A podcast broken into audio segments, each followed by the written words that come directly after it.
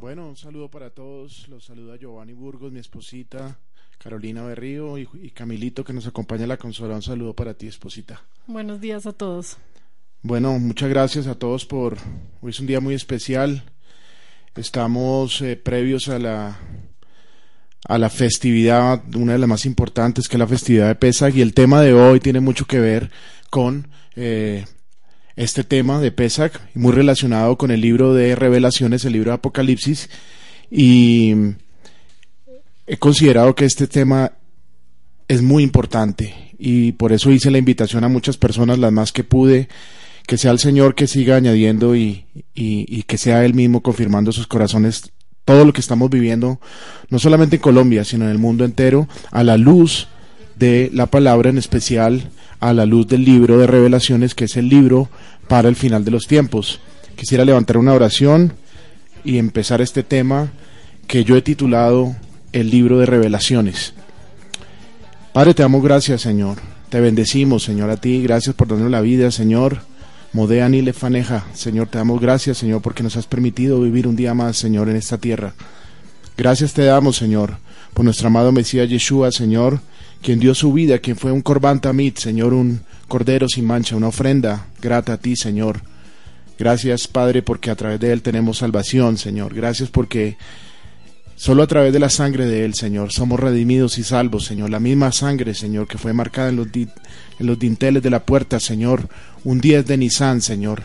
En 10 días estamos celebrando, Padre, eh, ese cordero que se escogió sin mancha, que entró por las puertas de Jerusalén, Señor, y fue batido con palmas por toda la población, Señor. Ese mismo cordero, Señor, que los, el pueblo, Señor, colocó y escogió, Señor, y marcó los dinteles de la puerta para que el ángel de la muerte no los tocara. Padre, gracias. Permítenos llevar un mensaje, Señor, lleno de poder, Señor, lleno de autoridad tuya, Señor, y que sea para la gloria y la alabanza de tu nombre. En el nombre de Yeshua. Amén. Amén.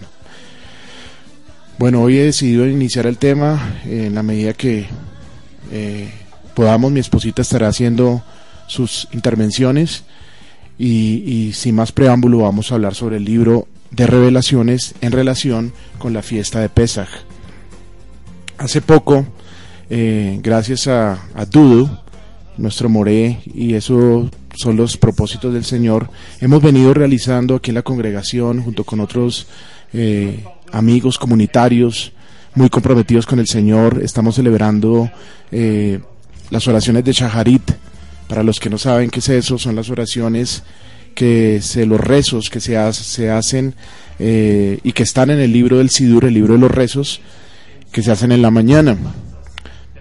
He visto cómo el Señor ha respaldado ese tiempo que se celebra, que se hace con entendimiento, cuando alabas al Señor, declara su grandeza, su poder, y a través de estas grandes oraciones que parecieran estar allí y que uno dice, no, esto es un libro diferente, esto no tiene nada que ver con la Torah, al contrario, es un libro lleno de Torah, lleno de Tanakh, está lleno de salmos, lleno de de palabras de exaltación a Dios como eh, las oraciones de Ana Bekoach que están eh, allí, la oración de, de Adon Olam, el, el Señor del universo, eh, las oraciones silenciosas de la Midá, el Shema, el, el Barjú, muchas, Matobu, todas estas oraciones tienen que ver con algo muy profético y que es la exaltación, la adoración de nuestro Creador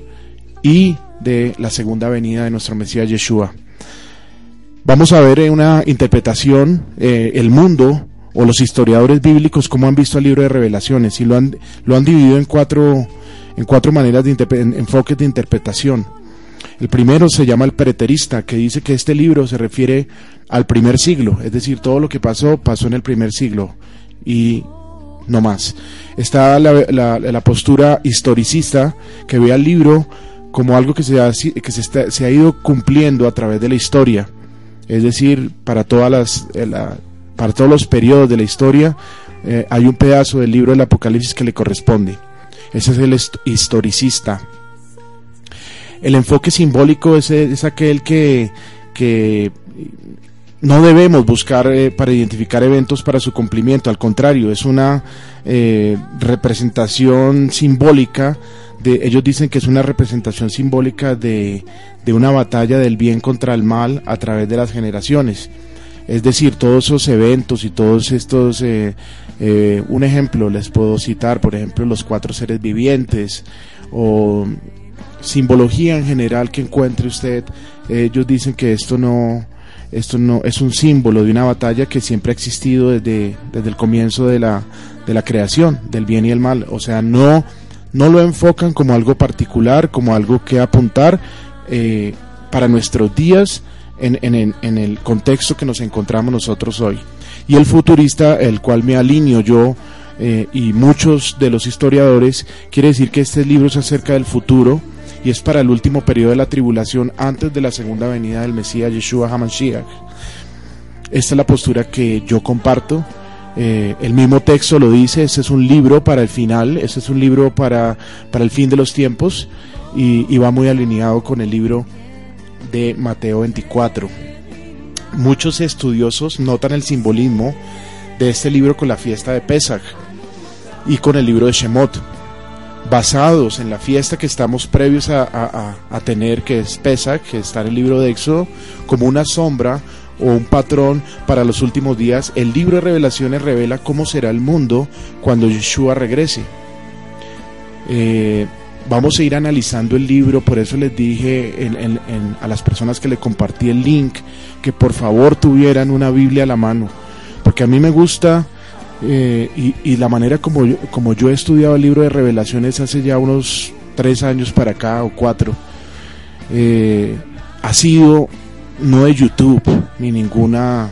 He complementado mis, mis estudios con eh, videos que he visto del libro de Apocalipsis, pero yo me encerré a estudiar el libro de Apocalipsis de principio a fin eh, los, los 22 capítulos que se podría decir, se me viene a la mente ahorita, esto es nuevo, de, del Aleph y la Tab, de los 22 letras hebreas.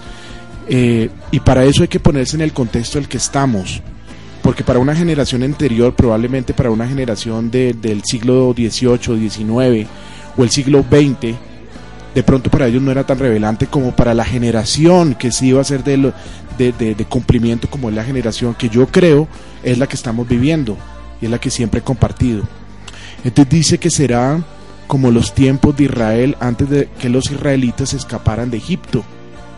Es decir, todos los eventos que vamos a ver y los que están descritos en los sellos, usted va a encontrar algo que se llaman sellos, usted va a encontrar algo que se llaman chofar o trompetas, y usted va a encontrar algo que se llaman plagas en el libro de Apocalipsis y, esas plagas y más adelante eh, dice que son también las, las copas de la ira de Dios, pero vamos a ir desglosando el libro en lo que nos dé el tiempo, paso a paso y ojalá lo podamos hacer hoy mismo. Eh, eso será un Pesach eh, a escala mundial, eso será un Pesach, lo que estamos viviendo o lo que se va a venir sobre el mundo no es otra cosa que el mismo Pesach que sucedió en Egipto, pero lo vamos a ver a una escala mundial. En esa época perdón, el Egipto estaba representado por el país de Egipto. Pero ustedes ya saben y lo que hemos venido estudiando y las personas nuevas no me disculpan si no tienen el contexto de lo que es Edom. Edom representa las naciones del mundo. Egipto representaría la, total, la totalidad de las naciones que no son Israel. Podríamos decir de otra manera que Egipto eh, eran las naciones y en ese tiempo la ciudad que estaba al lado, Goshna, podríamos decir que es Israel. En cierta manera, eh, es un Pesach a escala mundial. Es decir, el Señor lo que hizo pequeñito en tiempos de Moshe lo está replicando a nivel mundial para este tiempo, para el tiempo del cumplimiento del libro de Apocalipsis. El libro tiene una relevancia para cada generación, pero será más revelante para aquellos que estemos vivos antes de su llegada. Veamos, eh, el libro de revelaciones es conocido que fue escrito probablemente hacia el final de la vida de Johanán de Juan durante el exilio en la isla de Patmos. Estamos hablando de la fecha 90 a 95 de nuestra era. Veamos una acá ya vamos a entrar en, en, de lleno en el libro de, de revelaciones, del libro de Apocalipsis. ¿Querías decir algo? Eh, no, que mm, vamos a mirar dónde está, mm, vamos a mirar en algunos versículos. Tú me dirás en qué momento, eh, sobre, lo, sobre exactamente dónde aparece Koshna y en qué contexto estaba. Ah, correcto, sí. Bueno, vamos a ir por el libro de Apocalipsis en lo que nos alcance a, ver, a dar, capítulo por capítulo. Y cuando llegue el momento de hablar sobre Goshna, eh, eh, miraremos unos versículos. Te, te, te, voy a dar la palabra para que nos colabores con eso. Entonces veamos, en Apocalipsis 1.1, Yeshua, Yeshua envió a su ángel para dar a conocer la revelación a su servo Juan. Cada palabra es importante. ¿Quién es el que envía al ángel para dar a conocer su revelación? Es Yeshua. Eso está en Apocalipsis 1.1. Seguimos avanzando. Yo hice una paráfrasis de, del capítulo 1 al 5, porque en realidad me interesa desde el 6 en adelante, el capítulo 6 hasta el 16. Es la parte más importante de esta, de esta charla.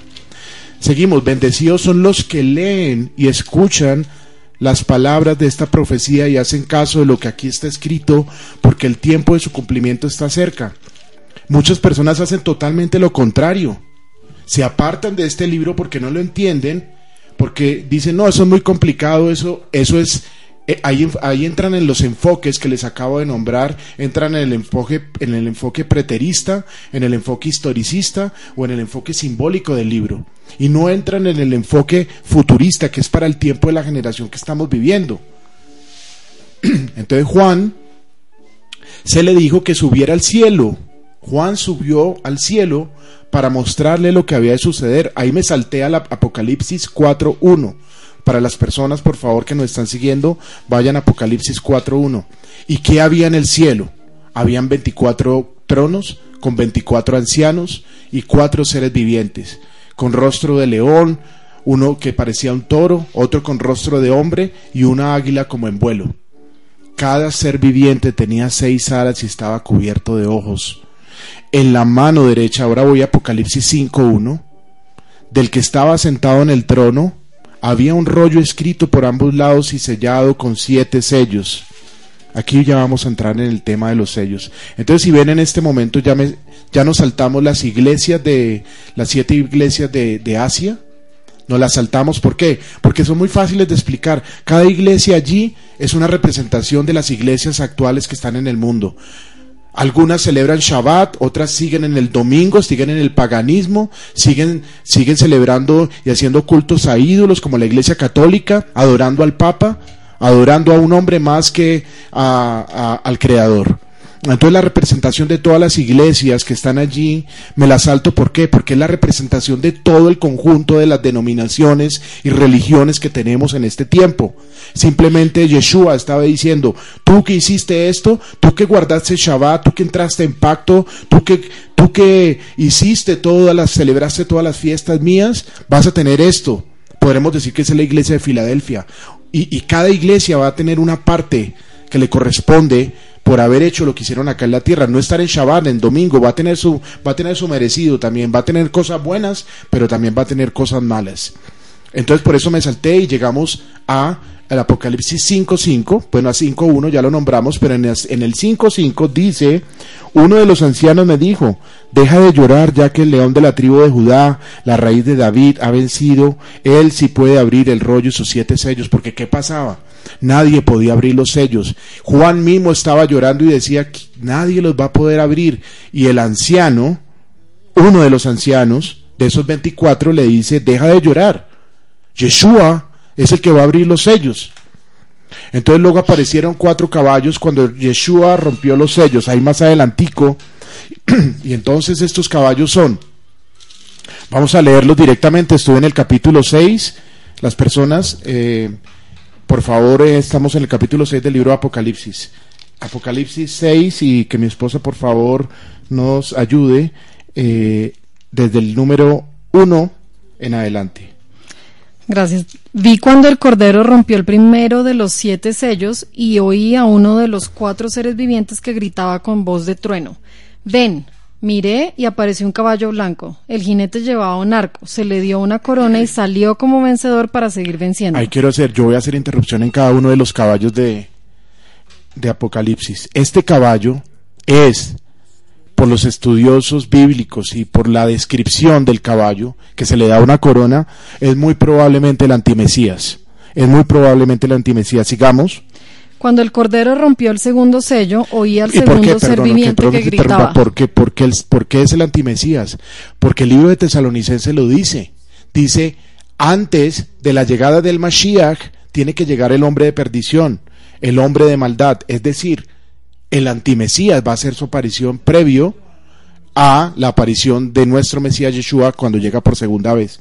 Ahora sí, por favor, sí. Repito eso. Cuando el cordero rompió el segundo sello, oía al segundo ser viviente que gritaba, ven. En eso salió otro caballo de color rojo encendido. Al jinete se le entregó una gran espada. Se le permitió quitar la paz perdón, de la tierra y hacer que sus habitantes se mataran unos a otros. Este jinete, este caballo, es el caballo de guerra. Estas son las guerras y rumores de guerra que, estamos viviendo. Mateo 24.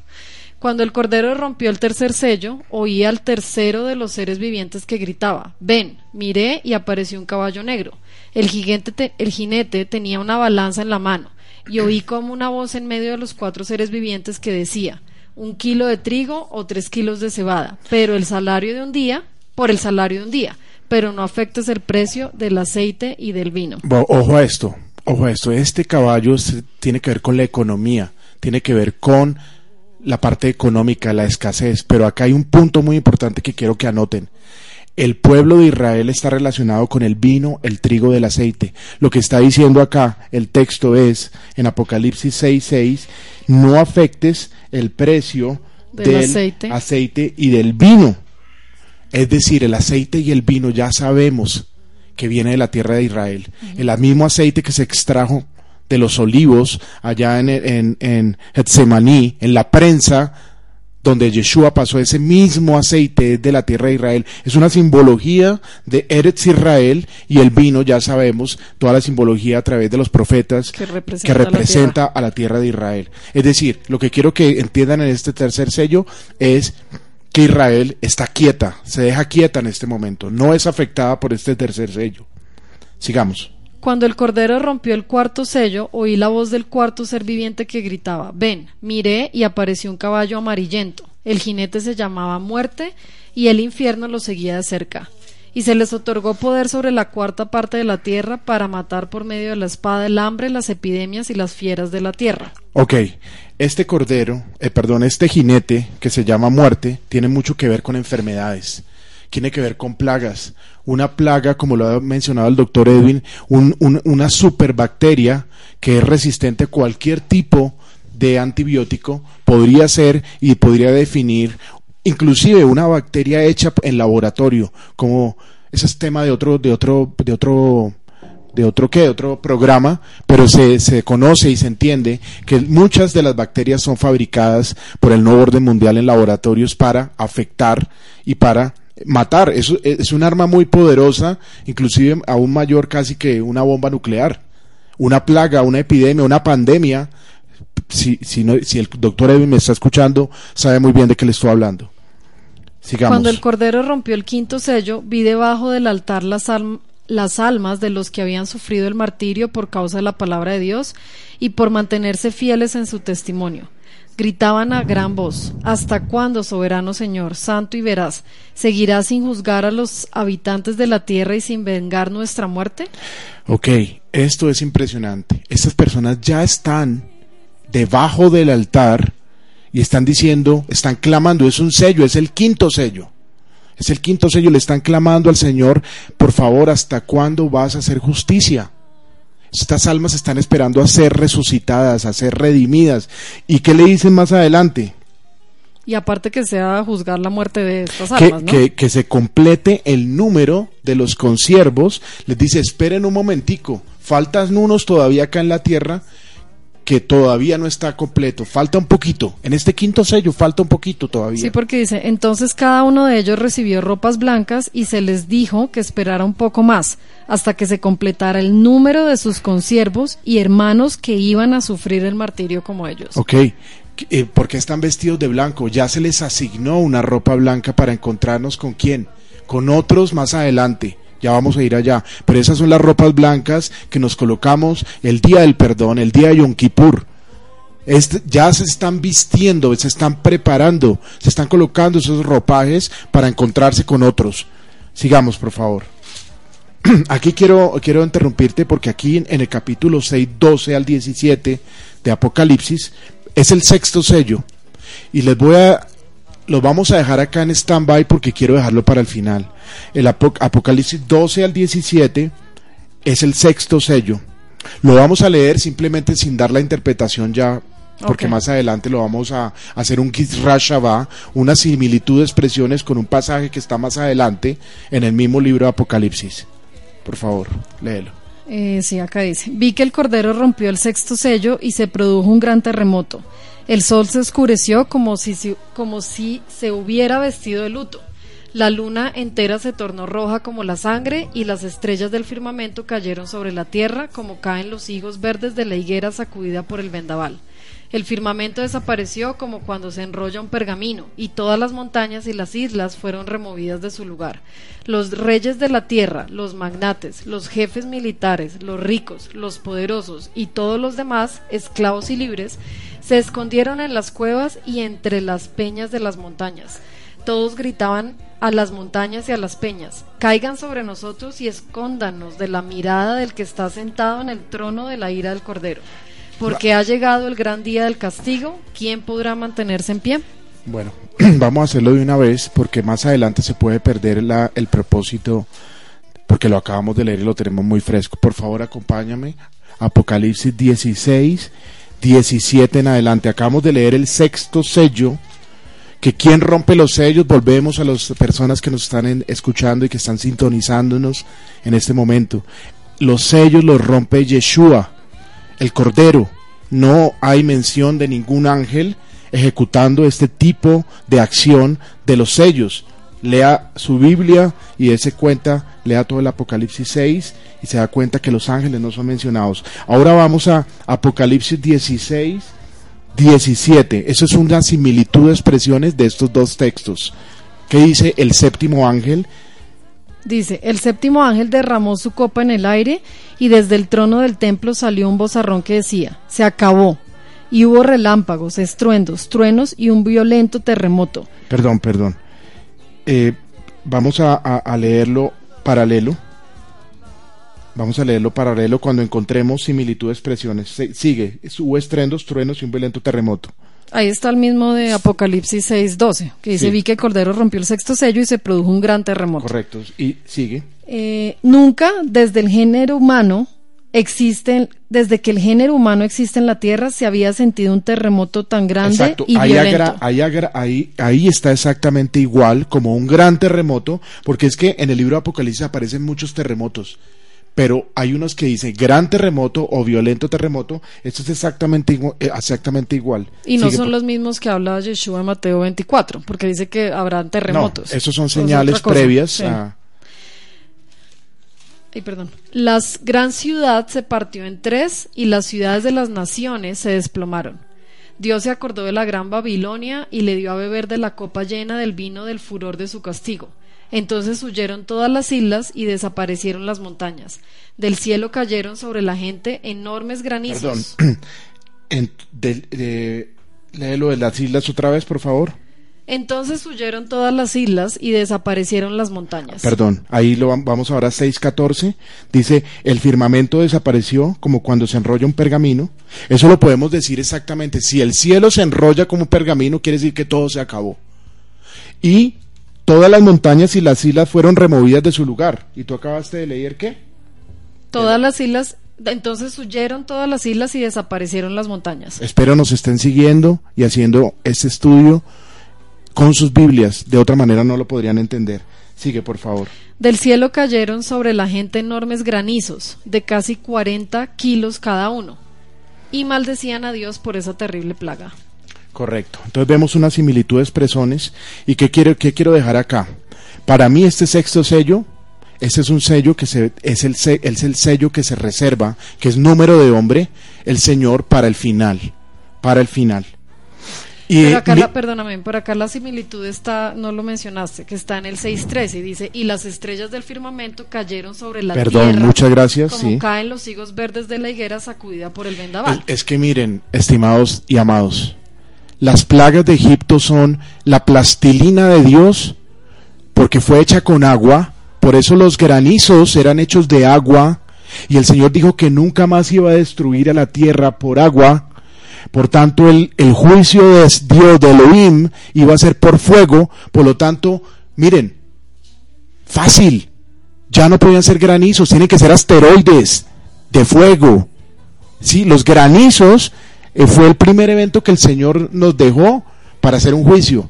Que van a caer ahora como caen los higos verdes de la higuera sacudida por el vendaval? Son asteroides cayendo sobre la Tierra. Son meteoritos. Porque están llenos de fuego. Porque ya el juicio no es por agua. Ya no es granizo. Va a ser eh, fuego. Entonces, gracias por, por, por ayudarme en, en esa Girra Shabbat, similitud de expresiones. Sigamos con Apocalipsis 7. Entonces Apocalipsis 7 misteriosamente todavía, no- todavía si usted nos está siguiendo, hemos mencionado seis sellos, pero se mete un, un, un, un, Un eh, capítulo. un capítulo antes de mencionar al séptimo sello, ¿correcto? Estamos en Apocalipsis 7 y menciona a los 144 mil sellados. Mis amados, esto es muy importante. El Señor me mostraba a mí que estos sellados tienen una particularidad. Siempre se ha dicho que son los judíos, pero como judíos, judíos. Pero acá está hablando de 12 tribus representados en 144 mil. 12 tribus de Israel. ¿Sí me entienden? Entonces, estos sellados, en el contexto de Apocalipsis, son representados como que tienen un sello en la frente que Dios los marcó como los siervos de Dios. Si usted lee, inmediatamente se da cuenta de que estas personas son protegidas especialmente. Ahora que yo acá los- dice en el 7.4, dice, y oí el número de los que fueron sellados. 144 mil de todas las tribus de Israel, pero lo que quiero que usted se acuerde es, y aquí quiero que leas tú lo de eh, si tienes algo con respecto a Goshna, y se lo compartía yo al pastor eh, en este ayuno del miércoles. Le dije, pastor, eh, le voy a decir, pastor, una cosa, con mucho cariño. El pueblo de Israel estaba en, en- en- en la tierra de Goshna, de Goshen, agrupados. Ellos no estaban mezclados con los egipcios. Los hijos de Jacob bajaron y se establecieron en la tierra donde estuvo Sara previamente. Esa misma tierra donde el rey Abimelech le, dio a Sara en retribución por, por la vergüenza de haberse metido con ella. Sí, acá los vamos a mirar. Entonces vamos al- a, Génesis 45. Y eh, para poner en contexto de, de- de este capítulo, eh, es cuando ya José se da a conocer a sus hermanos. Pero entonces en los versículos del 9 al 11 dice, vamos, apúrense, vuelvan a la casa de mi padre, estaba hablando José, y díganle, así dice tu hijo José, Dios me ha hecho gobernador de todo Egipto, ven a verme, no te demores, vivirás en la región de Gosén, cerca de mí, con tus hijos y tus nietos, y con tus ovejas y vacas y todas tus posesiones. Yo les proveeré alimento allí, porque aún quedan cinco años más de hambre. De lo contrario, tú y tu familia y todo lo que te pertenece caerá en la miseria. Y aquí adelante también en el versículo 46, o sea, Génesis 46, del 33 al 34, es cuando Jacob estaba viviendo en Egipto y efectivamente eh, regresa. Entonces dice, del 33-34, dice, por eso, cuando el faraón los llame y les pregunte a qué se dedican, díganle que siempre se han ocupado de cuidar ganado, al igual que sus antepasados. Así podrán establecerse en la región de Gosén, pues los egipcios detestan el oficio de pastor. Y en Génesis 47, del 5 al 6, esto es antes de las plagas, ¿no? Correcto. Para que, por si acaso. Eh, del 5 al 6, perdón un segundo, dice. Am, entonces el faraón le dijo a José, tu padre y tus hermanos han venido a estar contigo. La tierra de Egipto está a tu disposición. Haz que se sientan en lo mejor de la tierra, asienten, perdón, en lo mejor de la tierra, que residan en la región de Gosén, y si sabes que hay entre ellos hombres capaces, ponlos a cargo de mi propio ganado. Y por último, Si quieres dejemos hasta ahí. vemos, vemos claramente que lo mejor de la tierra es la tierra de Goshen, es decir, y que allá se establecieron. pongámoslo en el aspecto así fuera solamente Israel. Hay un lugar, pongámoslo en el templo. Ah, en el templo estaba compuesto por el atrio exterior, por el por el, eh, el, el, atrio interior, por el lugar santo, el lugar santísimo. Si lo ponemos en Israel podemos decir que el templo, el templo es una especie de protección también dentro de la misma tierra de Israel, de Eres Israel. Entonces yo le decía al pastor, pues retomando, espero tú me ayudes a que yo no me salga mucho de del me, me, me, disperse mucho. Entonces, eh, si le puedes bajar un poquito al retorno, por favor. Entonces yo le decía al pastor, pastor, yo siempre me había preguntado si estos juicios, si estos sellos, si estas copas, estas trompetas o plagas, plagas vienen sobre el mundo, ¿cómo es posible, por ejemplo, pastor, que habla tantas plagas de un terremoto? ¿Cómo es posible que haya un terremoto, por ejemplo, en, el edificio donde yo vivo? ¿Cómo haría el Señor para eh, que unos fueran afectados y otros no? Y de tantas partes del mundo, solamente mirando Bogotá, estoy hablando de todas las naciones del mundo. ¿Cómo haría el Señor para hacer algo así? Yo le dije, pastor, si guardamos eh, la misma analogía de Goshna, y los hijos de Jacob, hijos de Jacob, que eran, las, que eran los hijos de Jacob, las doce tribus de Israel. Estaban agrupados en un lugar especial que se llamaba Goshna. Es decir, estaban agrupados. Es decir, estos sellados del capítulo 7, mis amados, son trasladados, raptados, si usted lo quiere llamar así, a Eretz Israel para estar con Yeshua les voy a demostrar en la Biblia que aquí se quedan otros temerosos de Yeshua, temerosos que obedecen los mandamientos, pero que tienen que pagar con su vida por no dejarse colocar la marca de la bestia. Pero el, digamos que el premio especial es para aquellos, es para aquellos que están guardando Shabbat, que entraron en pacto. Eh, eh, ¿Para qué todo esto? ¿Para qué colocarnos el talí? ¿Para qué colocarnos la kippah? ¿Para qué celebrar las fiestas? no es sino otra cosa para ensayar, para ir a Eres Israel a estar con Yeshua. No es otra la razón. ¿Y por no, qué? no tiene sentido quedarnos acá en Colombia, le decía yo al pastor, con el talir y con la kipá, y el pastor me decía, pero entonces ¿quién les predica aquí? Pues ellos mismos, los pastores evangélicos que se van a dar cuenta que faltaron gente acá, que está faltando gente acá, en el, en, el, país y que se dieron cuenta que se les vino ahora sí el grueso de las plagas, algunos van a apostatar, concuerda mucho con el libro de Tesalonicenses, van a apostatar ¿por qué? Porque tenían una fe y sus obras eran conocidas tal como eran. Pajo, paja, heno y hojarasca. No tenían el fundamento como nosotros, que era la circuncisión, el Shabbat, las fiestas, el talí, la kipá, todo. Por eso fuimos injertados en el pueblo de Israel, por eso somos añadidos. ¿Y sabe por qué dice Isaías 66 de que algunos de esos que fueron injertados van a ser Cohen Hagadol, van a ser levitas en el templo? Porque eso somos nosotros, mis amados. Entonces esto cambió totalmente la perspectiva del libro de Apocalipsis. Estos sellados somos nosotros. Y aquí se me van a levantar muchas personas a decir, usted ya se rayó. A mí no me importa, yo sueno el chofar. Y se lo estoy demostrando es con la Biblia, directamente. ¿Saben por qué? Porque los que se quedan en los textos de los juicios de, los, de, las, de las trompetas y de la copa de la ira de Dios y las plagas, pagan con su vida pagan con su vida y otros los niegan y siguen maldiciendo a Dios. Es decir, ya les voy a demostrar algo súper, súper importante. Sigamos con Apocalipsis 7 en las anotaciones que yo tengo. Dime. Pero antes de eso, es importante mm, en qué parte de las plagas habla de Gosén. Entonces, no la habla en todas, pero sí hay algo muy claro que dice en el capítulo 8 de Éxodo, del 20 al 23, y dice lo siguiente.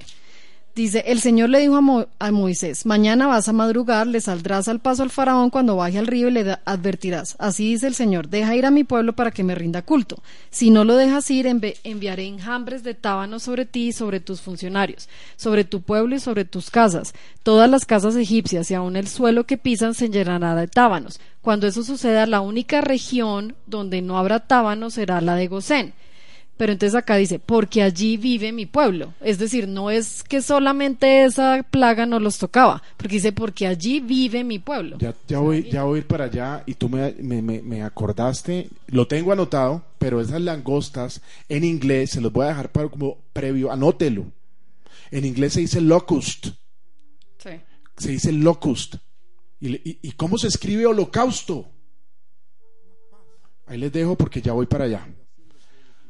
Cuatro ángeles en los cuatro ángulos de la tierra deteniendo a los cuatro vientos para que estamos leyendo la protección de estos sellados. Ojo, cuatro ángeles, no, no venían hablando de ángeles, pero aparecen cuatro ángeles en los cuatro ángulos de la tierra deteniendo a los cuatro vientos para que estos no se desataran sobre la tierra, el mar y los árboles. Oigan, ¿no acaso no acabamos de ver la exposición de Roche aquí y, el pastor nos acaba de hablar también en el discipulado de hombres que estas plagas precisamente son contra la tierra, contra el mar, contra los árboles, contra el cielo y contra las personas. Contra las personas. Exactamente, hay una división. Las plagas, Apocalipsis es el, es el libro de Éxodo en versión gigante. Qué revelación tan grande que el Señor nos ha dado. Yo lo había visto solamente en, pocos pasajes. ¿Sabe por qué? Porque el libro dice, que los sabios lo entenderán todo, pero los necios aún se cerrarán más en su entendimiento y se volverán más necios. No entenderán nada, dice el texto bíblico. Sigamos, luego apareció otro ángel con el sello del Dios vivo. Aparte de estos cuatro ángeles aparece otro ángel. Este ángel gritó a los cuatro ángeles que no hicieran daño a la tierra y el mar hasta colocar un sello en los siervos de nuestro Dios y fueron sellados 144 mil. ¿Usted cree que realmente esto es verdad o alegórico? ¿Qué tal sea? Yo le pregunto a usted, mi amado y querido oyente, si esto sea simplemente una, una cifra perfecta, porque el, número 12 es número de, perfección, en gobierno, que no exactamente tenga que ser 144 mil Pueden ser un millón cuatrocientos cuarenta y cuatro mil. Puede ser 14 millones cuatrocientos cuarenta y cuatro mil o cuatrocientos mil, lo que dé la cifra. Para el Señor un año, un día es como mil años, mil años como un día. Lo que sí es que tiene que ser, para mi modo de ver, el múltiplo de 12 por 12, ya sean decenas, centenas o, miles. Esa combinación, porque el, Señor actúa bajo parámetros perfectos en su Torah, en la Tanakh y en la Brija de Shah aparece una gran multitud en túnicas blancas de toda lengua, tribu. Los Goim, aparecen los Goim en un Yom Kippur con ramas de palma en la mano delante del trono de Dios.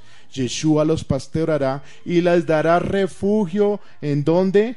En su santuario. Estamos eh, en Apocalipsis 7, del 9 en adelante eh, hasta el 17.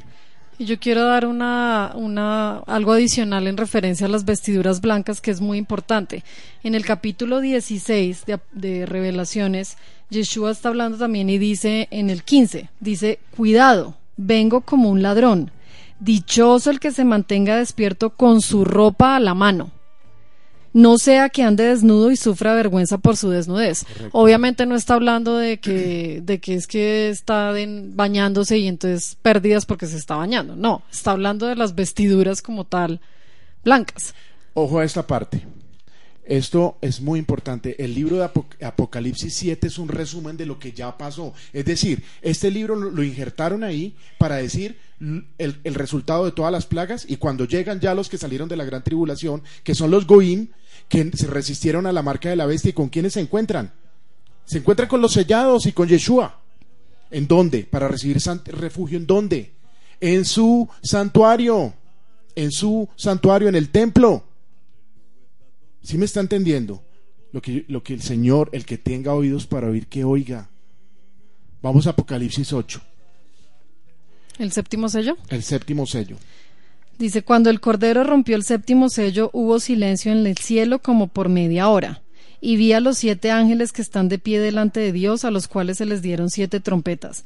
Se acercó otro ángel y se puso de pie frente al altar. Tenía un incensario de oro y se le entregó mucho incienso para ofrecerle junto con las oraciones de todo el pueblo de Dios sobre el altar de oro que está delante del trono.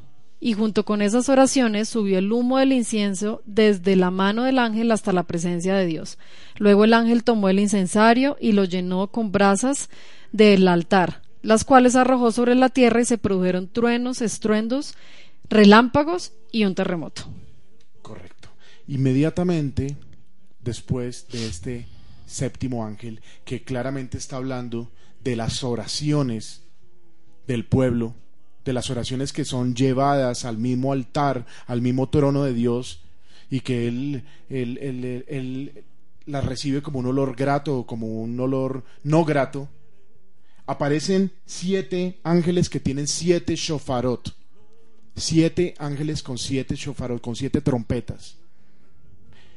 Y vamos a, a ver esto porque esto es maravilloso, lo que el Señor me ha permitido compartir hoy. Los primeros sonidos de estas shofar afectan a la naturaleza directamente. Vamos a repasar uno a uno cada uno de los shofar o las trompetas y lo vamos a enlazar con la charla de, de Roshi y con las enseñanzas del pastor acerca de la fiesta de Pesach y las plagas de Egipto.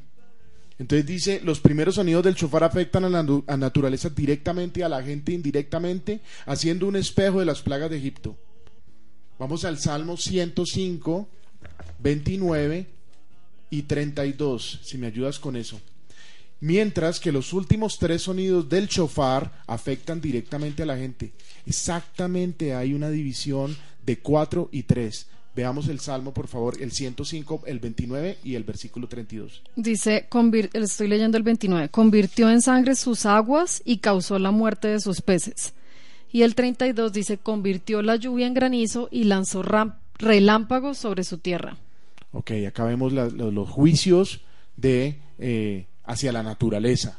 Vamos a Mateo 24 del 13 al 22. Mientras tanto yo sigo eh, leyendo. Nótese que estos juicios tienen la intención de que el mundo pagano que es hostil hacia Dios se arrepienta. Ya, ya te doy oportunidad para que leas, o si lo tienes ya, por favor, Mateo 24 del 13 al 22, ¿qué dice? Pero el dice, bueno, desde el 12 dice, habrá tanta maldad que el amor de muchos se enfriará, pero el que se mantenga firme hasta el fin será salvo. Y este Evangelio del Reino se predicará en todo el mundo como testimonio a todas las naciones, y entonces vendrá el fin. Así que cuando vean en el lugar santo el horrible sacrilegio de la que, de la que habló el profeta Daniel, el que lee, que lo entienda, los que estén en Judea huyan a las montañas. El que esté en la azotea no baje a llevarse nada de su casa y el que esté en el campo no regrese para buscar su capa. Amén. Vemos que esos son unos juicios directamente hacia las personas que están, eh, los está anunciando el libro de Mateo. Y vamos al libro de Apocalipsis 9, 20, 21 para que ustedes hagan algo que se llama descarte. Descarte. Para que se dé cuenta y usted se ubique si usted está ahí realmente. O no. O no. Dice, el resto de la humanidad los que no murieron a causa de estas plagas tampoco se arrepintieron de, sus malas acciones. Para ahí, el resto de la humanidad. O sea que unos murieron. Ya hay una división. Ya, ya hay una división.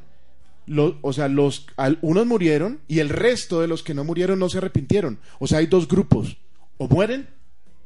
Sí, porque dice tampoco se arrepintieron. O, no se arrepintieron. Y ahí está la totalidad de las personas, ¿sí o no? ¿Estamos? Sí. ¿Estamos o no? Correcto. Sí. Tampoco se arrepintieron de sus malas acciones ni dejaron de adorar a los demonios y a los ídolos de oro, plata, bronce, piedra y madera, los cuales no pueden ver, ni oír, ni caminar. Amén. Tampoco se arrepintieron de sus asesinatos ni de sus artes mágicas, inmoralidad sexual y robos. Así es, correcto. Entonces, vemos claramente que hay dos grupos de personas. Unos que se quedan aquí que se quedan así. Y aquí si lo podemos, y si lo asociamos, tampoco se, se, arrepintieron de sus asesinatos, artes mágicas, inmoralidad y robos. Pero habla también el texto de unos santos, de unos santos que son eh, fieles a los, y obedecen a los mandamientos. Ya vamos a ir para allá. Quiere decir que hay creyentes acá en la tierra que van a recibir un juicio. Van a ser salvos si no se pone la marca de la bestia, si no siguen el gobierno del nuevo orden mundial y se mantienen firmes. Esa es la gran tribulación. Esa es la gran tribulación. Por eso salen de la gran tribulación y se encuentran en el santuario con Yeshua y los sellados. Entonces vamos a ver, eh, vamos a ver ángel con su respectivo shofar. Pero antes de eso, de la misma manera como los siete sellos incluyen los juicios del séptimo shofar, ah, esto es importante. Miren esto, de la misma manera como los siete sellos incluyen los juicios del séptimo shofar, de la misma manera el séptimo shofar incluye las siete copas de juicio de la ira de Dios que empiezan en Apocalipsis 16.1. Es decir, cada sello se desprende otros siete en el último. Sí. ¿Sí? De los sellos se desprende el séptimo shofar y del séptimo shofar se desprende las copas del juicio de la ira de Dios. Es increíble, eso va totalmente enlazado los juicios eh, y tienen que ver con el siete. Ahora les voy a contar una anécdota antes de entrar a, cada ángel con ángel y ahora sí el Señor me lo, me lo mostró claramente.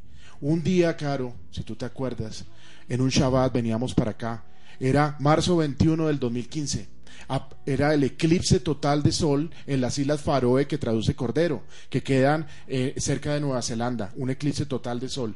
Cuando investigamos sobre las islas Faroe nos dimos que, cuenta que su escudo era un cordero y que eh, muy cerca estaba Dinamarca y que y perdón y su signo o su emblema era eh, Dan, justicia. Yo le dije al pastor, la justicia del cordero ha comenzado. Septiembre 23 del 2015 Yom Kippur del 2015. El Señor me mostró y mucha gente estaba esperando que fuera el fin del mundo. Que, ah, ok, más adelante, fue Yom Kippur del 2015. Exactamente, estamos hablando de, de, de, la Isla Faro. De dos cosas, sí. pero ese mismo año, en, en Yom Kippur, mucha gente estaba esperando que ese año fuera. Pero el Señor que mostró que esa fue la época cuando empezó a hacer el conteo, el, el, el cero el, punto para que pasaran dos años para llegar a Yom Teruah de este año, 2017, para que José se diera a conocer a sus hermanos. Es decir, dos años, porque si ustedes leen el texto en Génesis, Yeshua se da perdón, José se da a conocer dos años después a sus hermanos. Los hermanos no lo reconocían. Es decir, es este año. ¿Y sabe con qué pata eso? Con el evento cósmico en, las, en el cielo que está en Revelaciones 12 cuando la mujer tiene el sol arriba de los hombros, la luna en sus pies y doce coronas arriba de su cabeza que son doce estrellas. Y qué curiosamente que el planeta Júpiter esté exactamente sobre el vientre de la constelación Virgo y ese planeta se conoce en el judaísmo como el Mashiach.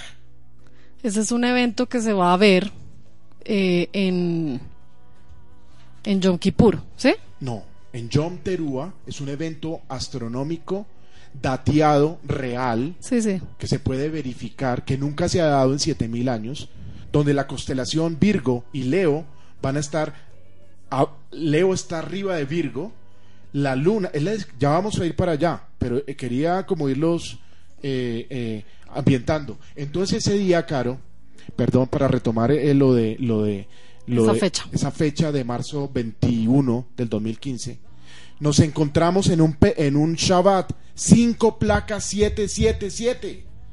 Saliendo.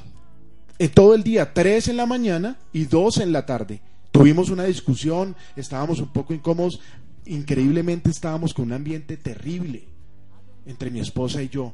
Yo me devolví por la avenida Las Villas a un carro que yo no había visto. El Señor me dijo, haga la, haga la U, regrese y vaya y mire ese carro. Ese carro sospechaba yo, sospechaba yo que pudiera tener, ya llevaba cuatro placas 777 en un solo día. Eso es como ganarse la lotería cuatro veces al día. Los que saben de estadística lo entienden. Esto no se necesita ser muy, esto se necesita ser lógico. Eso no se puede dar. Eso son señales de Dios. Cuando me devuelvo y hago la U era la placa la 5777, la quinta. En el momento yo no entendía, yo dije, no, eso deben ser las plagas, deben ser los siete truenos de Dios, deben ser las siete iglesias de, de Asia, deben ser ta, ta, ta. Claro, estaba en el libro de Apocalipsis. Pero el Señor me dijo ayer, era el año 5777. Era el año 5777. Ese 5 es el que precede a los 777. Por eso te mostré cinco placas. Es este año, mis amados. Estamos viendo toda la cantidad de evidencia para este Yom Teruah. Yo no les voy a dar fechas acá. Yo les dejo para que ustedes estudien y le clamen al Señor. Y les deje saber qué está pasando porque el Señor dejó todo. Dice, ustedes pueden interpretar eh, cuándo va a llover y cuándo va a hacer sol porque miran al cielo. pero no pueden y no conocen los tiempos, los Moed. Los Moed, las fiestas, las convocaciones santas que nos están hablando de lo que va a suceder en el mundo. Esto no es para paniquearlo, esto es para tener eh, información de primera mano, como hijos que somos de Él. Vamos ángel por ángel. Primer ángel con su chofar. Eh, granizo y fuego mezclados con sangre. Y si vamos a Éxodo 9:13, si tú puedes ir rápido, por favor. Eh, claramente el juicio en los últimos días no será por lluvia ni diluvio, sino por fuego.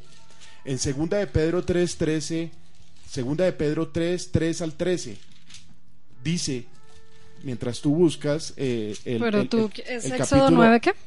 Éxodo eh, Éxodo 9:13, por favor. Dice el Señor le ordenó a Moisés madrugar al día siguiente y salirle al paso al faraón para advertirle.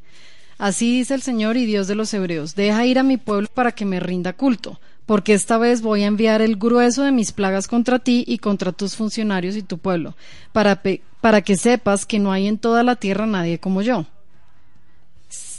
¿Más? Hasta ahí. Eh, y segunda de Pedro 3, 3 al 13 dice, ese lo leo yo, ante todo deben saber que en los últimos días vendrá gente burlona que siguiendo sus malos deseos se mofará, que hubo esa promesa de su venida. Nuestros padres murieron y nada ha cambiado desde el principio de la creación, pero intencionalmente olvidan que desde tiempos antiguos por palabra de Dios existía el cielo y también la tierra que surgió del agua y mediante el agua. Por la palabra y el agua el mundo de aquel entonces pereció inundado, y ahora por esa misma palabra el cielo y la tierra están guardados para el fuego, reservados para el día del juicio y de la destrucción de los impíos.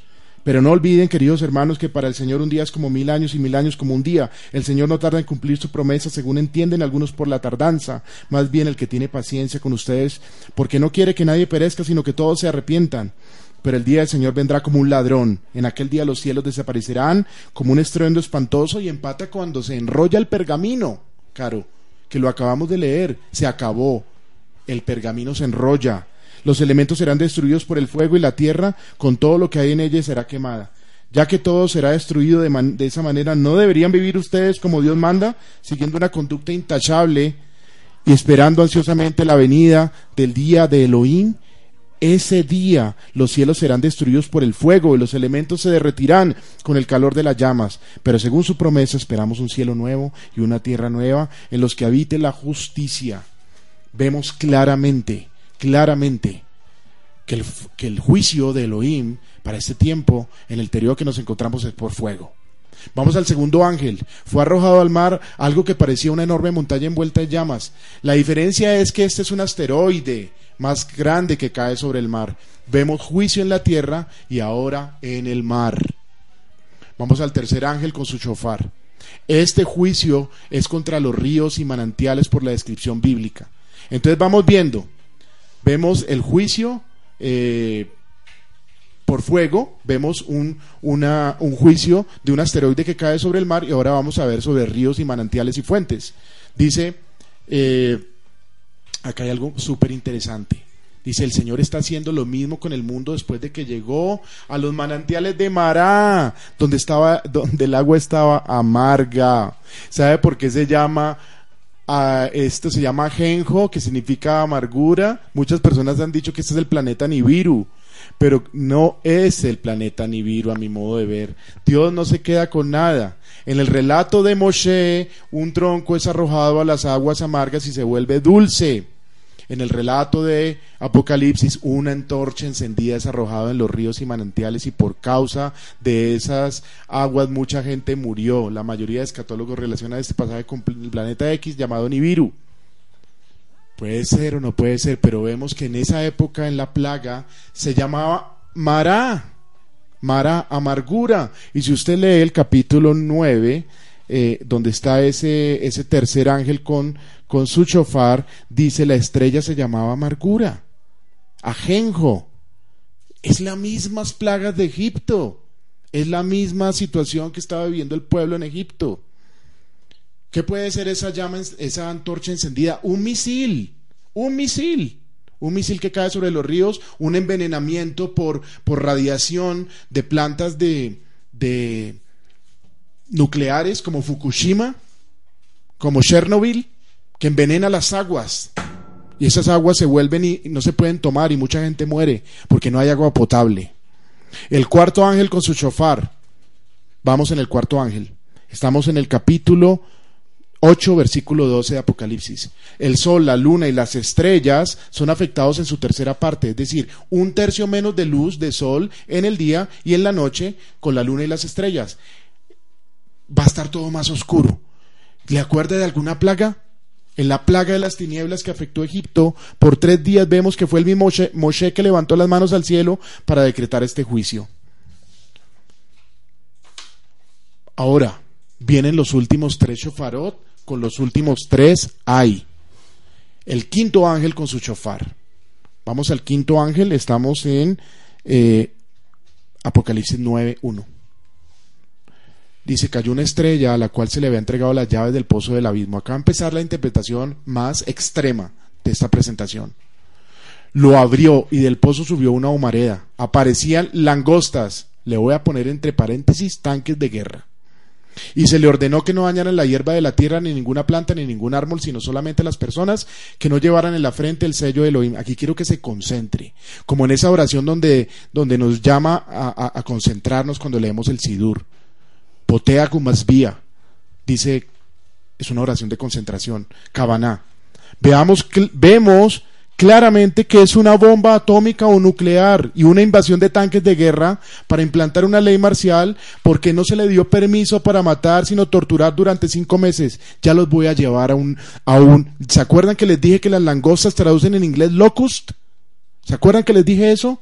Este es un juicio, a mi modo de ver, en la devolución de la horrible tragedia del holocausto nazi, cuando masacraron en los campos de concentración a más de 6 millones de judíos. La palabra que se usa en inglés es locust, langosta, holocausto. Esa es la plaga de langostas que está en Éxodo 10.4. ¿Saben por qué no se les da permiso para morir? Porque al pueblo judío lo esclavizaron y se lo llevaron en ley marcial se los llevaron a los campos de concentración en Auschwitz, en Polonia y por toda Europa. No los mataron. ¿Sabe qué quiere decir holocausto? Los mataron después, pero primero los secuestraron. Hubo una ley marcial. ¿Y cómo? A través de, un, de una toma del poder por la fuerza. ¿Cómo? Con langostas que son representadas en tanques de guerra. Una invasión militar. Lo mismo que hizo Hitler con los judíos. El Señor va a hacerles, va a devolver el holocausto nazi, se los va a devolver a las naciones. ¿Y saben qué traduce la palabra holocausto? Del totalmente quemado. Lo que hicieron con ellos cuando los metieron en las cámaras de gas y los quemaron. Les va a devolver al, al mundo. El Señor no se queda con nada. Y ese es el primer ay. Ay. Ese es el primer ay. El holocausto nazi. Locust. Holocausto. Ofrenda totalmente quemada. Holocaustio. Ofrenda totalmente quemada el Señor les va a devolver a través de la misma estrategia como Hitler lo hizo, con tanques de guerra. Esto era lo que podía ver Juan. Él no entendía de tanques de guerra. Él no entendía. No podía describir, lo describía como un animal, como langostas que tenían una boca a la cual arrojaba fuego y una, y una cola como, como escorpiones, como un aguijón. Tanques de guerra, mis, mis amados. Esa cola, lo que sobresale del tanque es el aguijón. Es que la Biblia es hermosa. Y el Señor, solo tengo dos minutos, no me puedo alargar. Yo no sé, voy a romper el protocolo y tengo que seguir. Pero no falta mucho. No, sí falta. Y si yo no quiero dejar esto inconcluso, el Señor puesto esto en mi corazón y, y le pido y le me excuso con, con, con, el pastor, con Dudo, con las personas que, que, que, son muy rigurosas con el, con el tiempo. Yo desafortunadamente no puedo. Sigamos. Sexto ángel con su chofar. Una voz desde los cuernos de oro del altar le dijo al ángel que tenía el chofar que soltara a los cuatro ángeles que estaban atados a la orilla del gran río Éufrates. Quedaron sueltos para matar a la tercera parte de la humanidad Juan oyó que la voz le dijo que el ejército de caballería llegaba a 200 millones. Esto, mis amados, es una invasión militar que viene desde el oriente, que arrasa con la tercera parte de la humanidad. ¿Sabe por qué tiene que ser secado el río de Eufrates? Parece que tenemos bastante interrupción. Esto parece una invasión militar que viene desde oriente que arrasa con la tercera parte de la humanidad que la pueden comprender Asia, Oriente Medio y Europa. ¿Sabes para qué tiene que regar el Éufrates? Para que pasen los tanques de guerra, para que pasen los tanques por seco. El continente americano no se ve afectado ya que la invasión es terrestre y viene por el río Éufrates. En el, en el versículo 20 Veamos al versículo 20, ya lo acabamos de leer, dice que el resto de la humanidad, los que no murieron a causa de estas plagas, tampoco se arrepintieron de sus malas acciones ni dejaron de adorar a demonios, a los ídolos de oro, plata, bronce y madera, los cuales no pueden ver, oír ni caminar. Esto esta, esta es una clara pista de que la Iglesia Católica está presente en este juicio. Lo vuelvo y lo repito. No dejaron de adorar a los demonios, a los ídolos de oro, plata, bronce y piedra Esta es una clara pista que la Iglesia Católica está presente en este juicio. Por simple descarte el texto dice, los que no murieron a causa de estas plagas tampoco se arrepintieron. Usted tiene dos opciones, o se murió o no se arrepintió. Lo acabamos de decir hace un rato. Acá es donde yo refirmo y es mi convicción de que el capítulo 7 de Apocalipsis, de que habla de los sellados, es para aquellos que hemos guardado el pacto del Shabbat, de las fiestas, de la circuncisión, de todo aquello raro, lo, cual eh, involucra lo que el Señor dejó en sus fiestas de Levítico 23. Ese pacto es el que nos une y nos hace diferente. Por eso podemos tener el sello del Dios vivo en nuestra frente. Sin llegar todavía, está sonando demasiado mal. No sé si los oyentes estén escuchando a sí mismo o solamente yo me escucho así, no sé. Eh, sin llegar todavía el séptimo ángel, y su chofar aparece otro ángel poderoso que no es otro que el mismo Yeshua y veamos por qué. Estamos en el capítulo 10 de Apocalipsis. Primero, venía envuelto en una nube. En el judaísmo, Shapira mismo, en una de sus clases de, de Besorah Tová, nos dice, y, tiene, y hace poco salió Ana Geulá sobre la nube. La nube representa al Mashiach y a la Shekinah. Segundo, un arco iris rodeaba su cabeza. La señal del arco iris es Yeshua HaMashiach. Lo vemos en Génesis 13:15 que dice: He puesto mi arco iris en las nubes, esa señal de mi pacto con ustedes y con toda la tierra. Cuando envíe nubes sobre la tierra, el arco iris aparecerá en las nubes. Y yo me acordaré de mi pacto con ustedes y con todas las criaturas vivientes. Nunca más las aguas de un diluvio volverán a destruir a todos los seres vivos. Ese mismo arco iris es el talid de Joseph, que es el Mashiach. Ya lo hemos visto bastante aquí, el pastor nos lo ha explicado. Es la similitud de Joseph, el Mashiach, el arcoíris, las nubes. Todo el Señor nos está dejando las señales para que este, este ángel que se paró al frente eh, es, no es otro que el, que el, que el Mashiach. Ya vamos a la tercera característica. Levantó su mano derecha y juró por el que vive por los siglos, el que creó los cielos y la tierra, el mar y todo lo que hay en ellos. El tiempo ha terminado. Es la misma expresión que usó Yeshua cuando murió y dijo, todo se ha consumado. Eso está en Juan 19, 28. Vamos al capítulo 11. En el capítulo 11 se le da a Juan una caña para medir y se le ordena, levántate y mide el templo de Dios y el altar y calcula cuántos pueden adorar allí.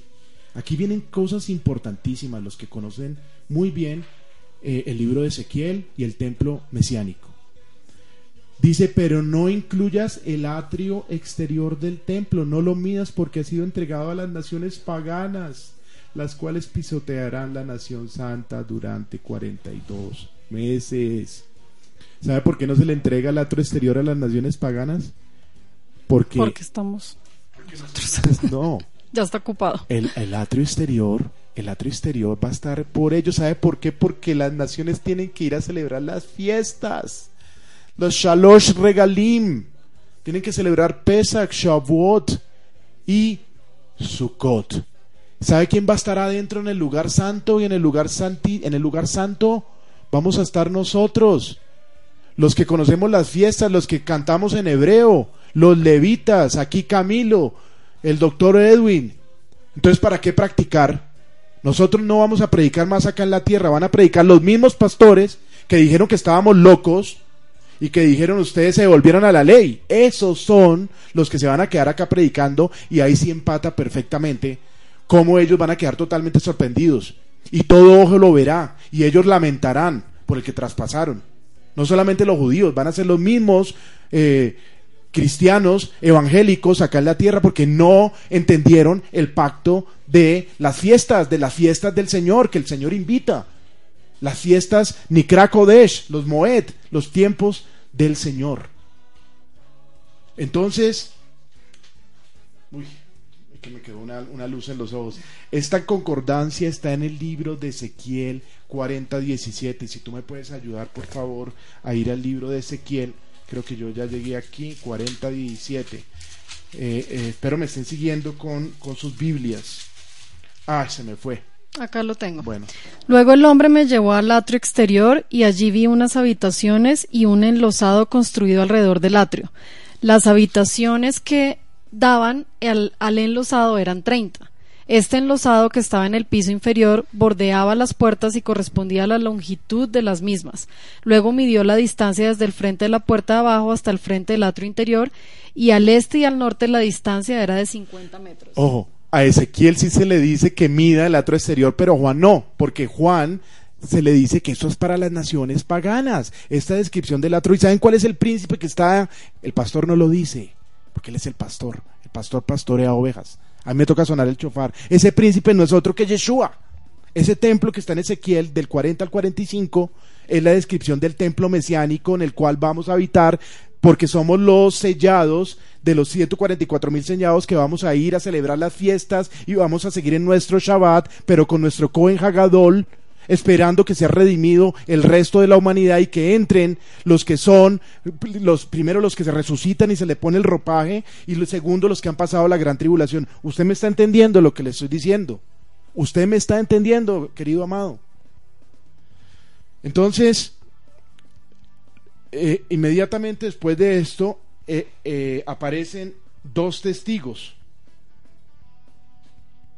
a Juan se le da la orden posiblemente del mismo Hashem que más adelante dice que él encargó a sus dos testigos para que profetizaran por 1260 días. Miren, acá viene algo muy interesante. Yo cogí con una aplicación que hay en internet que se llama Time and Date, que es una calculadora para hacer cálculos de pronósticos de días a tiempo futuro. Y cogí la fiesta de Yom Teruah cuando yo creo que Joseph se revela a sus hermanos, cuando Yeshua aparece, cuando nosotros somos raptados a Jerusalén y le sumé los 1260 días, los 1290 días y los 1335 días. Impresionantemente, dos de ellos nos da dos fiestas bíblicas. Nos da el de 1335 días, nos da la fiesta, nos da la, entrega de la Torah el 6 de Sivan. Los 1290 días nos da el séptimo día de, de, de Pesach, Hol Moed, el séptimo día de Pesach. Y lo otro nos da el 21 de Adar de 5781, que si usted desglosa 21, le da 3 7 y 5781 le da 21 también. 3 7 y un 1 en la mitad. Una menorá. Increíble. Una menorá. El 21 de Adar de 5781, vuelvo y les digo, 21 es 7 más 7 más 7. De, eh, le coloca 5781, le suma 5 más 7 más 8 más 1, eso le da 21, lo desglosa, le da 3 7. Y en el centro tenemos el pábilo para encender la menorá. Siete candelas de la menorá. Los dos testigos son asesinados por la bestia que sube del abismo y son abandonados por tres días y, medio a vista de todos. ¿Sabe quiénes son esos tres testigos? Ese es otro que Moshe y, el, y Eliyahu por la descripción. Moshe, la descripción dice que tienen el poder para convertir el, las aguas en sangre y tienen, y tienen la potestad o el poder para cambiar, eh, hacer llover. ¿Quién hizo hacer llover? Eliyahu. ¿Y quién convirtió el, agua en sangre? Moisés. Esos dos son los, los dos testigos. ¿Y qué pasa? Esos testigos mueren son asesinados por la bestia. Vamos a seguir leyendo. Suben a través de una nube. Ya sabemos que la nube es Yeshua, Hamashiach. A la vista de todos los enemigos. Es decir, estos testigos vienen a dar el ultimátum a las, a, las naciones. Es la última oportunidad. La última. Para los que están aquí. Algunos van a estar apostatando y uniéndose al paganismo total. Otros van a estar eh, eh, resistiendo al nuevo orden mundial y a la marca de la bestia, que va a ser algo terrible. Algunos van a morir. Ahí lo dice el texto. Ya les voy a decir dónde. Dice que algunos morirán y esa es la fidelidad y la perseverancia de los santos, dar su vida o ir al cautiverio. Los, la iglesia cristiana evangélica, por no haber entrado en el pacto del Shabbat, ni de la circuncisión, ni de las fiestas. Es un premio ser añadidos al pueblo de Israel, ir al santuario donde dice que el Señor nos va a recoger y ahí nos va a enseñar Shabbat él. Por eso vamos a tener posiciones de autoridad en el milenio, en ese Shabbat. Vamos a juzgar a las naciones. ¿Y saben qué? Afuera van a estar haciendo lo mismo. Paganizados esperando a que ahí sí se cumpla el horrible sacrilegio y se levante el antimesías después de 42 meses. Es decir, tres años y medio. Celebrando Shabbat. En ese instante se produjo un violento terremoto y se derrumbó la parte de la ciudad. Perecieron siete mil personas, pero los sobrevivientes llenos de temor dieron gloria al Dios del cielo. Miren esto. ¿Quiénes son estos? Ah, aquí van a decir, ah, Giovanni, vea que sí hay personas que dieron gloria a Dios en el cielo. Pero ¿dónde pasó esto? En Israel. Esto pasó en Israel. ¿Y quiénes están en Israel? Nosotros. Vuelvo y les digo, ya somos trasladados allí. Entonces, ¿quiénes, ¿quiénes son los sobrevivientes? Los que estamos en el templo con Yeshua. Somos los que damos gloria. E Israel va a seguir igual paganizada hasta que no haya la redención final todavía estar, solo que con la, con la diferencia de que tenemos un Cohen Hagadol, según el orgel de Malki Sedek, del rey de justicia, el rey de justicia, que es no otro que Yeshua. Séptimo ángel con su shofar. Tocó el ángel el shofar y del cielo resonaron fuertes voces, colot, que decían, el reino del mundo ha pasado a ser de nuestro Señor y del Mashiach, y él reinará por los siglos de los siglos. Si observamos, Vamos a volver a repetir esto. Si observamos en la fiesta de Yom Teruah, la cual es septiembre 21 del 2017, encontramos varias realidades. En esta fiesta, la constelación Virgo, la mujer, tiene el sol arriba de sus hombros, la luna está bajo sus pies y 12 planetas están encima en la constelación Leo. Mis amados, esto nunca ha sucedido. Y esto es un evento astronómico, el cual usted lo puede predecir. No es algo que yo me estoy inventando. Va lo puede buscar. Lo puede buscar usted en una página de astronomía. ¿Qué va a suceder? Como si fuera poco, el planeta Júpiter, que es considerado dentro del judaísmo como el planeta rey, está posicionado a la altura del cliente de la mujer. Júpiter siempre ha sido relacionado con el Mashiach.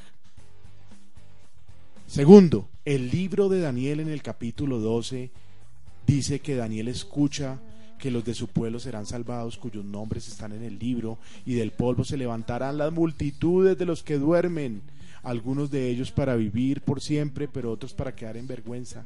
Enseguida en el versículo 5 dice, Daniel vio a dos hombres, uno a la orilla del río y el otro en la orilla opuesta.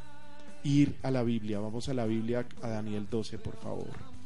Espero que me haya podido seguir a lo largo de este de este no tormentoso, no, de este fascinante, fascinante estudio del libro de Apocalipsis.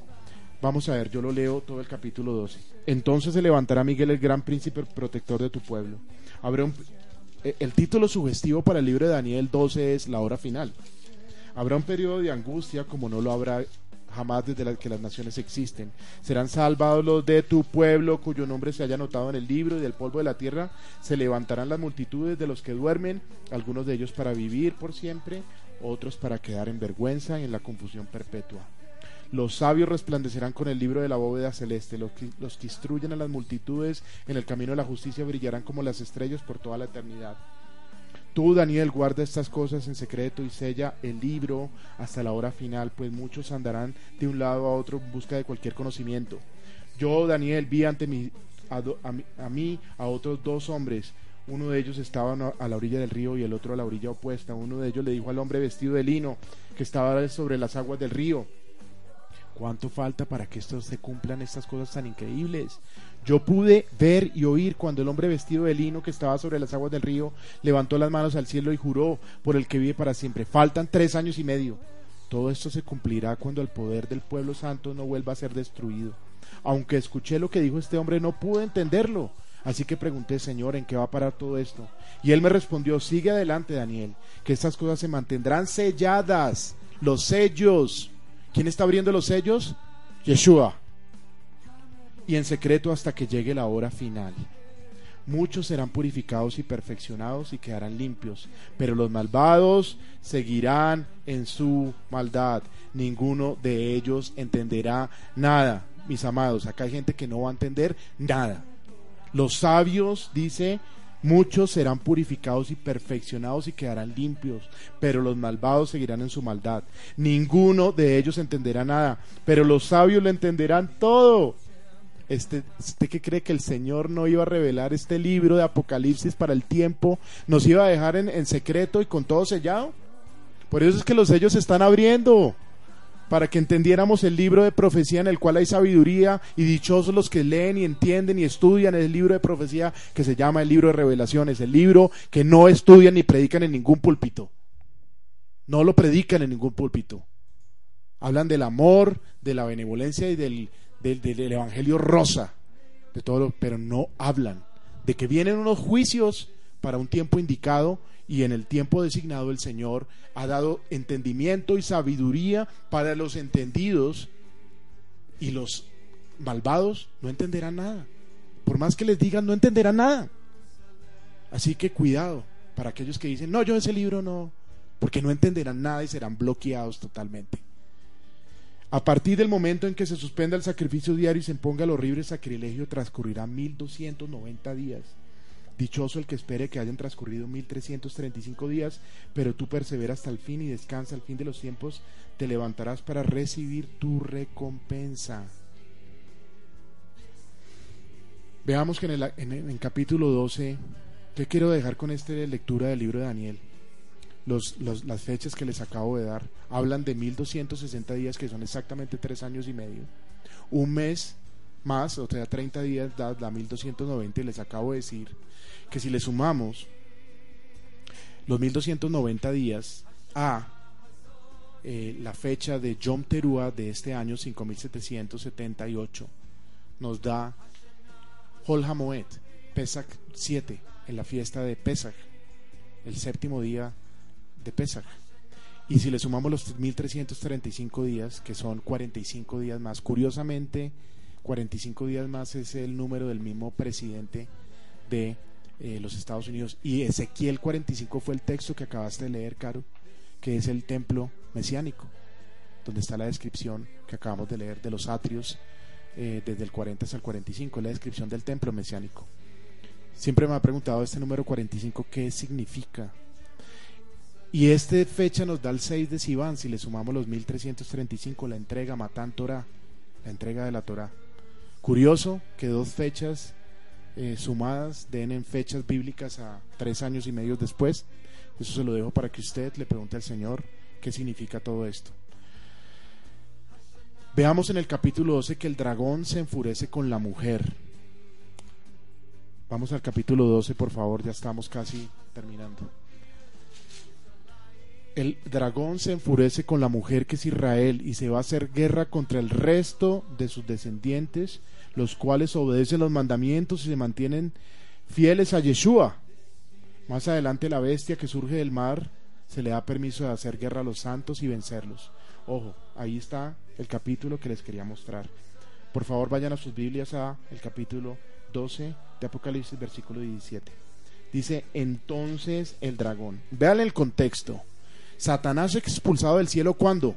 Cuando se dé esta señal en el cielo, en Yonterúa de este año de este año que va a comenzar en, Yom, en Rosh Hashanah, cuando se suena el shofar. Curioso que sea después séptimo, del séptimo ángel con la séptima eh, trompeta o, o shofar. Dice el versículo 17 dice, entonces el dragón se enfureció contra la mujer y se fue a hacer guerra a quién? Contra el resto de sus descendientes. Si saben que hay una oración en el Sidur que dice, eh, yo te la mostré hoy y te dije, mira, aquí se ora por los de tu pueblo, por tus descendientes y por los descendientes de, tus de, los, de los descendientes del pueblo de Israel. Nombra tres tipos de descendientes, qué curioso. ¿No será más bien que será eh, los Yehudí, las tribus de Israel y los injertados en las tribus? ¿Estará diciendo en otras palabras? ¿Porque guardaron fiestas? ¿Porque, porque hicieron las cosas que a Hashem le agrada? ¿Porque entraron en pacto? ¿No será eso más bien? Entonces, ¿qué pasa ahí? Dice, y se fue a hacer guerra contra el resto de sus descendientes, los cuales obedecen los mandamientos de Dios y se mantienen fieles al testimonio de Yeshua. Se fue a hacer guerra a los que se quedaron aquí en la tierra. Y el dragón se plantó a la orilla del mar. Miren, miren más adelante en el capítulo 13 de Apocalipsis dice, el mundo en el 13 versículo 3. Una de las cabezas de la bestia parecía haber sufrido una herida mortal. Pero antes quiero que hacer la descripción de la bestia. La bestia tiene siete cabezas y diez cuernos. Suma 17 también. Vi que del mar subió una bestia la cual tenía diez cuernos y siete cabezas. Una de las cabezas de la bestia parecía haber sufrido una herida mortal, pero estaba herida ya había sido sanada. El mundo entero fascinado iba tras la bestia y la adoraba el dragón porque ya, ya había dado su autoridad a la bestia. Ah, en el, versículo 8, a la bestia la, adorarán todos los habitantes de la tierra, aquellos cuyos nombres no han sido escritos en el libro de la vida, el libro del Cordero, que fue sacrificado desde la creación del mundo. Nosotros ya estamos sellados, nos, eh, aquí dice que la adorarán todos los habitantes de la tierra los cuales no han sido escritos en el libro de la vida y el libro del Cordero. Y acabamos de ver ese libro, cómo es, cómo es escrito su nombre ahí. Porque nos pusieron un sello. Previamente en el capítulo 7 nos separaron, nos apartaron.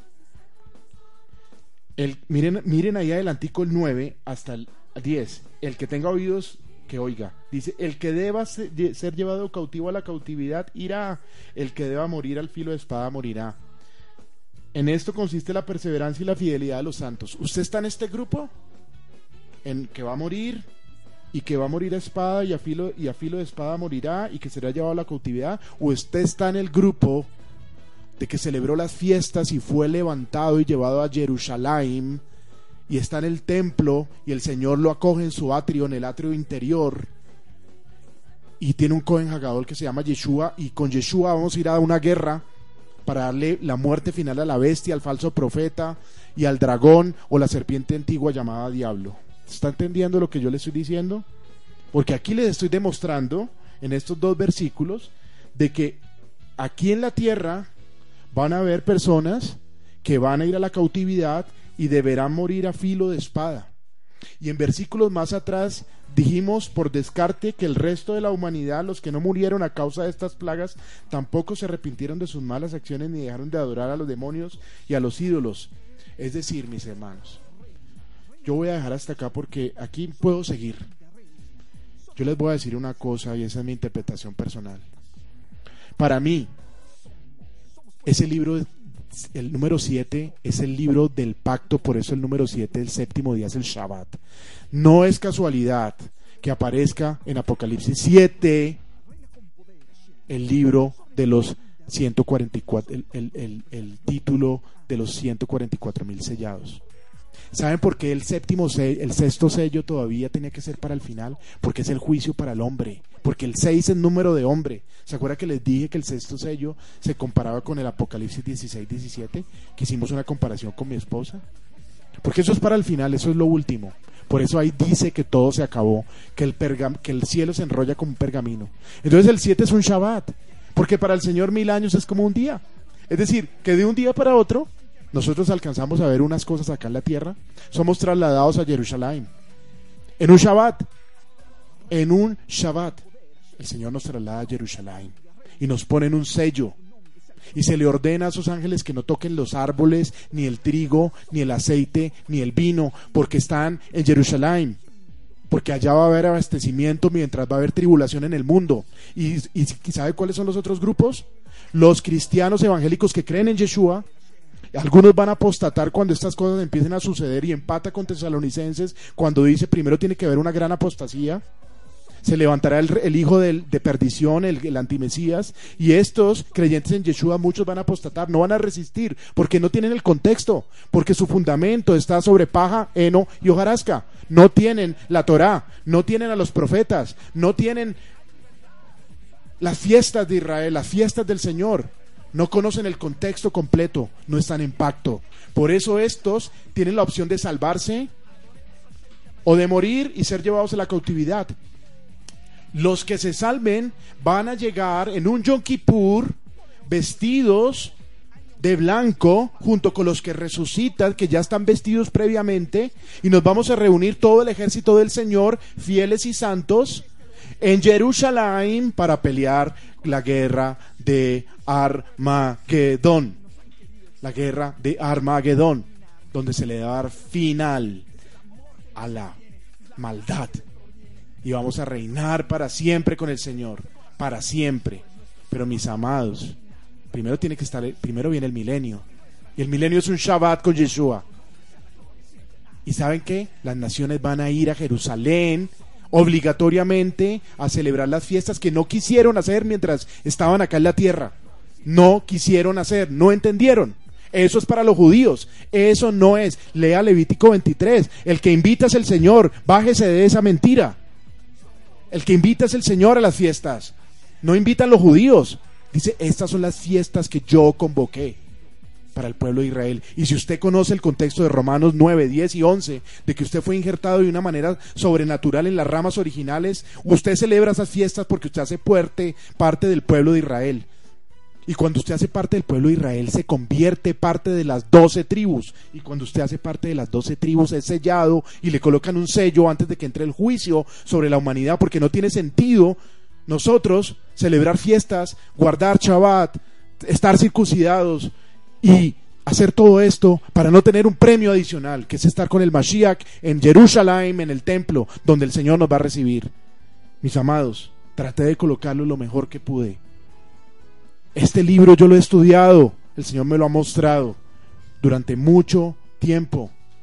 No lo he estudiado basado en YouTube, no lo he estudiado basado, me he sentado a estudiarlo en oración, he llorado muchas veces porque el Señor me ha revelado. Y en esta ocasión volví a llorar porque el pueblo de Israel fue protegido en Goshná estando agrupados.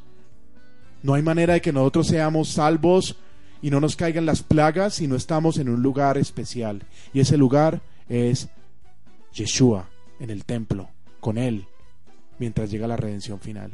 Espero que me hayan podido comprender el mensaje para el día de hoy, para que se animen aún más a entrar en ese pacto y vean el Shabbat como algo santo, así como el Señor me reveló esas cinco placas 777. Yo no sé si Yeshua va a llegar a este 5777 y 78, porque sería irresponsable de parte mía decirlo. Eso me lo guardo para mí solo. Pero dice que para los últimos tiempos esas cosas serán reveladas y se quitarán los sellos y los sellos los va a quitar Yeshua. Por eso Daniel preguntaba y le dijo, cálmate Daniel. En su debido tiempo los sellos serán quitados y esto que está en secreto será revelado. Y los sabios entenderán y los malvados no entenderán nada. Eso es para nosotros que somos la generación de la higuera, que entendemos estas cosas. Y la higuera es Israel. Y la higuera se nació en el año 1947 y la higuera dura una generación que son 70 años, que dura hasta el 2017. ¿Usted está entendiendo? Acá podríamos seguir. Pero creo que es suficiente que ustedes se lleven un mensaje con mucho cariño y mucho respeto de parte, no mía, de parte del Rey de Reyes y Señor de Señores. Yeshua Hamashiach, el Rey de Reyes, Rey de los judíos. Alabado sea su nombre. Amén y amén. Amén.